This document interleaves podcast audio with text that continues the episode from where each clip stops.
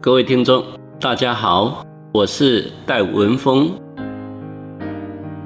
以下我来向各位介绍台南市人权场址当中面积最大、历史最悠久的一处——台南监狱。设立于一八九六年的台南监狱，最初名为台南县台南监狱署。直接隶属于台湾总督府管辖。一九二四年，大正十三年，改名为台南刑务所。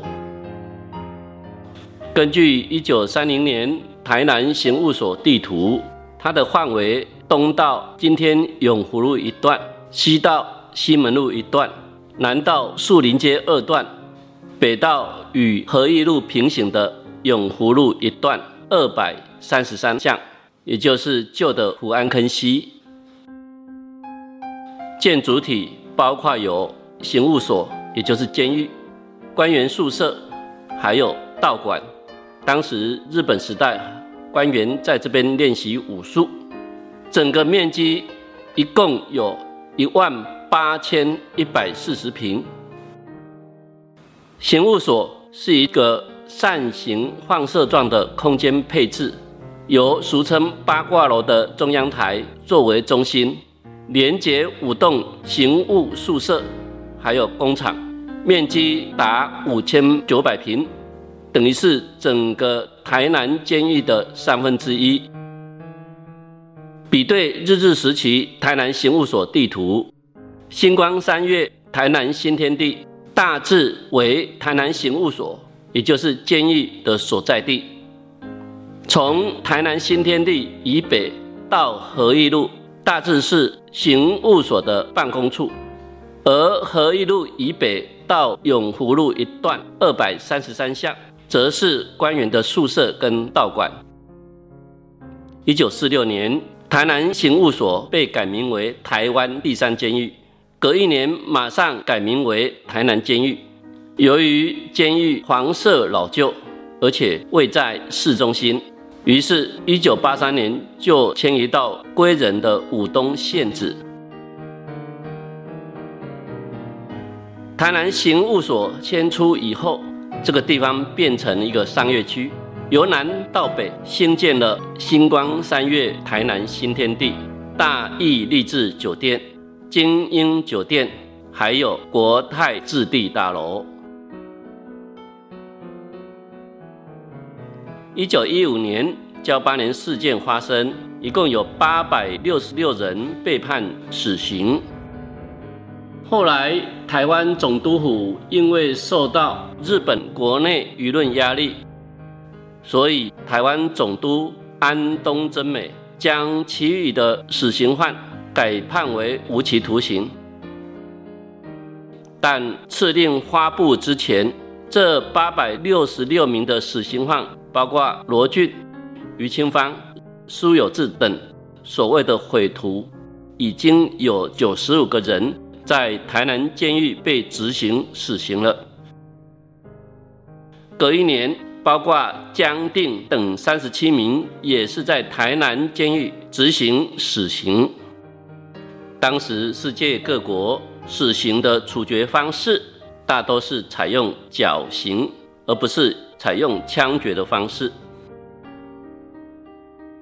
其实中国对待死刑犯的处决方式，长期以来更是不人道，是采取所谓的斩首方式，尤其是对于所谓的罪大恶极、十恶不赦的重刑犯，更会选在午时三刻，公开在大庭广众之下，由刽子手。来处决。所谓的午时，就是指上午十一点到下午一点，每十五分钟一刻，因此午时三刻就是十一点四十五分。之所以会选在午时三刻问斩，是因为古代的阴阳学家他们认为午时三刻这时候阳气最盛，而阴气也就是怨气最衰。人的阴影最小，因此开展之后，阴气就会立即消散，目的就是为了让受刑者死后连鬼也做不成，永不得超生。因此，古代的人为了拜拜，不得已要杀生的时候，都会遵守五十不杀生的禁忌，以让家禽可以有超生的机会。中国长期对一般的庶民是采取斩刑。最主要是要让受刑者身首异处，而绞刑反而是留给王公贵族或者是高官所用的，就是为了让这些权贵者得以留有全尸。有时候为了羞辱受刑者，斩刑前甚至还会将受刑者无论男女的衣服全部扒光，游街示众，以达到公然羞辱的目的。直到民国成立之后，中国才逐渐废除了斩刑的方式。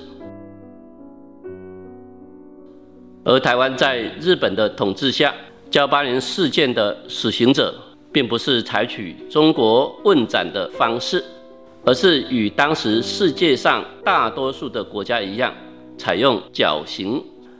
绞刑之后的尸体都会暂时塞进装尸桶里面。以等待家属来认领运回。当时啊，都是采用牛车。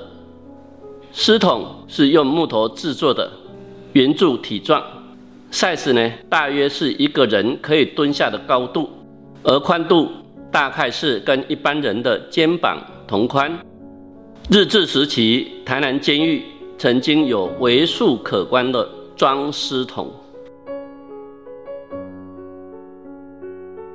一九二三年，台湾人向日本统治当局争取民主人权，成立了台湾议会设置请愿集成同盟会。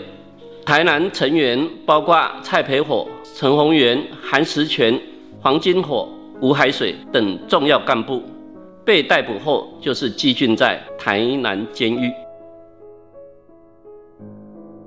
一九四七年二二八事件发生。军队进入了台南市。三月十一日以后，台南市参议员、工学院的师生以及一般民众被逮捕者，除了少数是暂时羁押在国民道场，也就是今天的体育场之外，大多数被捕者都是被送往台南监狱拘禁。三月二十一号，台南新营的沈乃林医师。就被诱骗到台南县警察局，当天马上就押送到台南监狱。当时台南县参议员黄马典医师也是被关在台南监狱。另外，盐混地带文学家吴兴荣医师的父亲，知名传统汉诗的诗人吴宣草，也是被军警用卡车押到台南监狱监禁。白色恐怖时期，军法处判决之后，政治受难者会被送到各个监狱去服刑。